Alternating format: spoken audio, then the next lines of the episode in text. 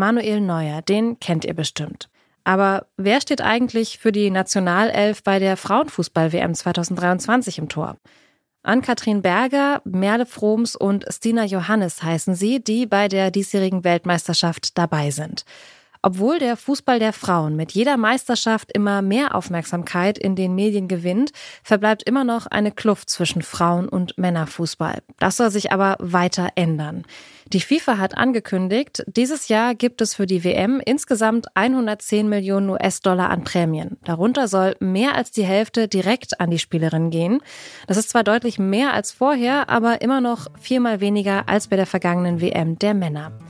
Wie viel bringen die FIFA-Prämien tatsächlich? Welche Hürden müssen für die gleiche Bezahlung noch genommen werden?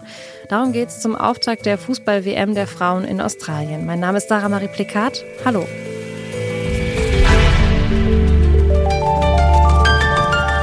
Zurück zum Thema.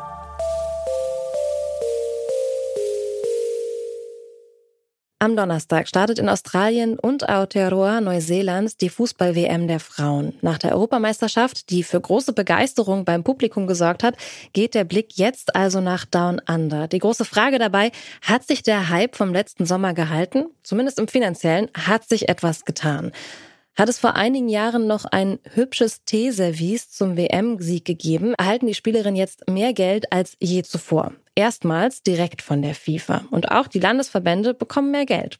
Die Gleichbehandlung von Spielerinnen und Spielern scheint also auf einem guten Weg. So zumindest die Theorie. Denn nicht überall kommt das Geld auch wirklich an. Meine Kollegin Nina Potzel, die fliegt zur Weltmeisterschaft nach Australien und hat sich natürlich auch mit den neuen Zahlungen auseinandergesetzt. Hallo Nina. Hi Sarah. Zum ersten Mal zahlt die FIFA-Spielerin bei einer WM direkte Prämien. Jede Spielerin, die nach Australien und Aotearoa Neuseeland reist, erhält etwa 30.000 Euro. Wie ist es dazu gekommen? Ja, FIFA-Präsident Gianni Infantino, der will ähm, ja mehr für den Fußball der Frauen tun. Das hat er ähm, jetzt vor kurzer Zeit, spricht er immer wieder davon, das verbessert werden soll, diese Gleichbehandlung, und will vor allen Dingen auch zur Weltmeisterschaft 2026 äh, der Männer und 2027 der Frauen die gleichen Prämien auszahlen. Also er sagt immer wieder, dass Frauenfußball mehr wertgeschätzt werden müsste. Ähm, aktuell ist es dann so bei der Weltmeisterschaft jetzt in ähm, Australien und Aotearoa Neuseeland, dass die Spielerinnen bei einem WM-Sieg 250.000 Euro bekommen werden. Bei den Männern in Katar waren das 400.000 Euro im Winter. Also da sind schon noch Unterschiede. Ähm, ja, aber es ist auch schon auf jeden Fall ein deutlicher Anstieg zum Vergleich im Vergleich zur Europameisterschaft vergangenen Sommer. Da äh, hätten die Spielerinnen vom DFB 60.000 äh, Euro bekommen, wenn sie gewonnen hätten. Also ist schon nochmal ein ganz schön doller Unterschied. Ähm, außerdem geht eben auch einiges Geld an die einzelnen Landesverbände dann nochmal. Äh, also die FIFA zahlt an die Spielerin direkt und aber auch an die Landesverbände. Und insgesamt werden so mehr als 100 Millionen Euro ausgeschüttet. Und das ist das Dreifache von ja, der Summe 2019 bei der Weltmeisterschaft. Ist also schon eine ganze Menge. Und davon soll eben das Preisgeld gedeckelt werden, ähm, die Vorbereitung der Teams und eben auch Zahlungen an die Clubs der Spielerinnen. Es klingt nach einer großen Summe. Es ist eine große Summe, du hast es gerade schon gesagt. Da könnten wir jetzt auch sagen, alles gut. Wir sind zumindest auf einem guten Weg. Die Spielerinnen bekommen mehr Geld als je zuvor und die Verbände haben noch genug, um die Infrastruktur zu stärken. Aber dem ist nicht ganz so richtig. Nee, natürlich nicht. Also man muss halt immer im Hinterkopf auch behalten, dass die FIFA ein großes Problem insgesamt mit Korruption hat, die einzelnen Landesverbände auch ganz, ganz ähm, schlimme Probleme damit haben. Ähm, einige Verbände haben auch Schulden, die sie noch tilgen müssen. Teilweise ist auch nicht ganz klar, was mit der Kohle tatsächlich passiert. Und äh, in einigen Verbänden stehen Zahlungen auch überhaupt noch aus, also so Gehälter und eben Prämien von anderen Turnieren. Ähm, da gibt es ein paar Beispiele, die ich nennen könnte, zum Beispiel in Südafrika. Die sind Afrikameisterin geworden, also auch erfolgreich. Da haben die Spielerinnen kurz vor der Weltmeisterschaft jetzt gestreikt, eben wegen ausstehender Prämien. Das letzte Vorbereitungsspiel in, ähm, in Südafrika gegen ähm, Botswana hat dann ein Ersatzteam bestritten, weil eben die Topspielerinnen gestreikt haben. Ähm, aber auch in Kanada zum Beispiel, was auch eine riesengroße Fußballnation ist, diesen äh, Olympiasiegerinnen, da fehlen auch noch Zahlungen. Da wollten die Spielerinnen im Februar beim Shibeliefs Cup streiken, dann wurden aber rechtliche Schritte angedroht und die Spielerinnen haben sich dann was, ähm, ja, eine andere Möglichkeit überlegt und haben einfach ihre Trainingsklamotten umgedreht, dass man keine Sponsoren und so weiter sehen konnte. Ziemlich kreative Lösung. Gibt es dann auch positive Beispiele? Ja, also das auf jeden Fall, ähm, wo die Kohle wirklich was oder das, wo das, das Geld wirklich was nützt oder wirklich gut auch genutzt wird, ist ähm, in Haiti. Die haben halt das Problem, dass sie gar keine Sponsoren haben und die konnten sich mit der Zahlung von der FIFA die Flüge überhaupt erst leisten.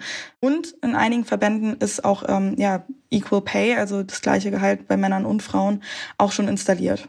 Hm. Was sind denn so Argumente von beiden Seiten in der Diskussion um Equal Pay? Pro-Argument auf jeden Fall, dass es natürlich die gleiche Leistung ist, die da abgeliefert wird. Ähm, sind beide Parteien, also sowohl die Männer als auch die Frauen, sind halt Profifußballerinnen und Profifußballer.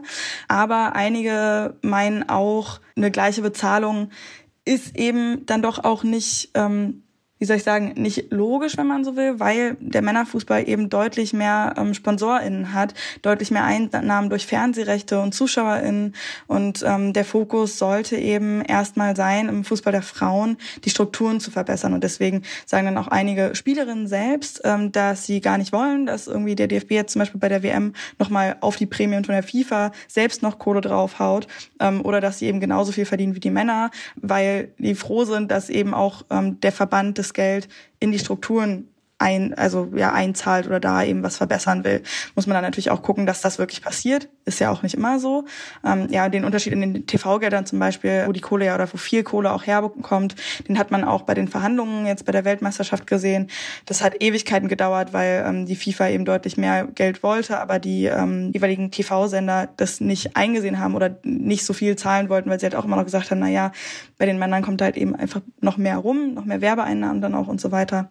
Und ich habe ja auch schon gesagt, gesagt, also einige Spielerinnen in Deutschland, zum Beispiel eine Julia Gwynn oder eine Lena Oberdorf, die sprechen sich sogar wirklich explizit dagegen aus, die Gehälter der Männer und Frauen anzugleichen. Erstens, weil viele echt auch genervt sind von den Vergleichen. Ähm, Lena Oberdorf hat aber auch in der Sports Illustrated kürzlich gesagt, dass ähm, die Gehälter nicht angeglichen werden sollten, weil die Gehälter der Männer eben vollkommen außerhalb der Reichweite sind. Also es ist natürlich wichtig, Frauen zu stärken, auf jeden Fall bin ich die allererste, die immer dafür ist. Aber ähm, die Spielerinnen selbst gehen vor allem auf Equal Play und nicht Equal Pay. Also das bedeutet eben, dass man ähnliche Trainingsmöglichkeiten ähm, hat, auch gar nicht mal genau die gleichen, weil die Körper sind einfach unterschiedlich. Da muss ähm, ja sehr viel darauf geguckt werden, auch so auf äh, zyklusbasiertes Training und so weiter. Also ähm, dass zwar ähnliche Trainingsmethoden mit quasi dem gleichen Outcome sind, aber sehr angepasst eben an die Frauen dann auch. Abschließend jetzt noch eine so Ausblicksfrage. Wie bewertest du das Bestreben der FIFA bis 2026, 27 die Zahlungen anzugleichen? Ist das realistisch und reicht das, um gleiche Voraussetzungen für Männer und Frauen im Fußball schaffen zu können?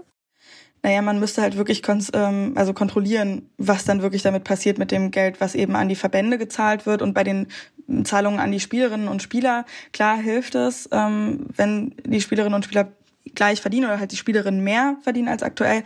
Aber ich weiß nicht.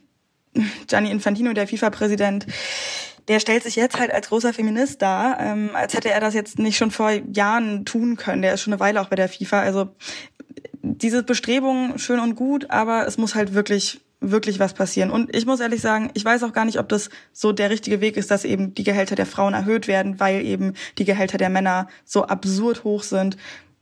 Ja, dass die runtergehen, wäre vielleicht auch eine Möglichkeit. Das sagt meine Kollegin Nina Potze zu den neuen Zahlungen der FIFA an Spielerinnen und Verbände zur WM in Australien und Aotearoa Neuseeland. Vielen Dank, Nina. Kein Ding, danke auch.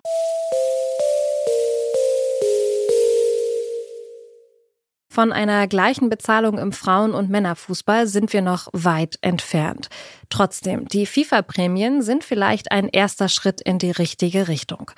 Mehr über die WM in Australien hört ihr hierbei zurück zum Thema in ein paar Wochen. Dann ziehen wir mit unserer Kollegin Nina Potzel, die vor Ort sein wird, noch einmal eine Bilanz zum Turnier. Und damit beginnt für uns die dritte Halbzeit. An dieser Folge mitgearbeitet haben Lars Fein und Astrid Joquet. Produziert hat sie Stanley Baldauf. Mein Name ist Sarah Marie Plikat. Ciao. Zurück zum Thema vom Podcast Radio Detektor FM.